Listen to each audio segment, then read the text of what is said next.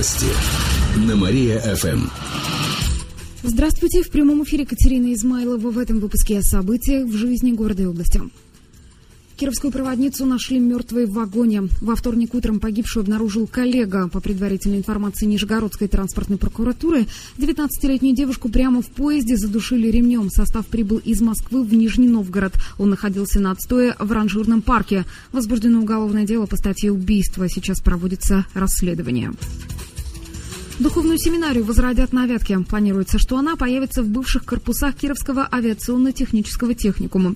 Об этих планах недавно заявил митрополит Марк. Сейчас ведется работа по передаче шести в зданий Вятской епархии. По словам митрополита, возрождение семинарии необходимо для пополнения кадров. Епархия будет открывать новые приходы, поэтому каждый год будут требоваться до восьми новых священников. К тому же у нас могут обучаться будущие служители церкви из других регионов, где нет высших духовных учреждений.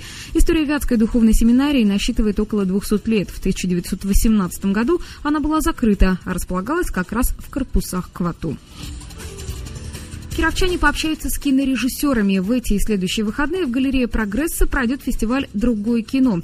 Всего в рамках проекта покажут около 10 короткометражек. Это будет онлайн-трансляция в HD-качестве. Помимо просмотра фильмов, кировчан ждут телемосты с создателями картин и кинокритиками. В эту субботу в 4 часа дня кировчане смогут увидеть социальную драму «Полет. Три дня после катастрофы». В галерее «Прогресса» рассказали, что после этого будет возможность пообщаться с режиссером фильма Арсением Гончуковым, увидеть картину картину смогут только кировчане старше 12 лет. В воскресенье покажут триллер «Разносчик». Для зрителей также выступит режиссер картины Андрей Стемпковский. Это его дебютная работа. Фильм предназначается для зрителей старше 16 лет.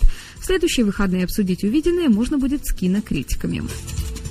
Эти и другие новости вы можете прочитать на нашем сайте www.mariafm.ru. У меня к этому часу все. В студии была Катерина Измайлова. Новости на Мария-ФМ.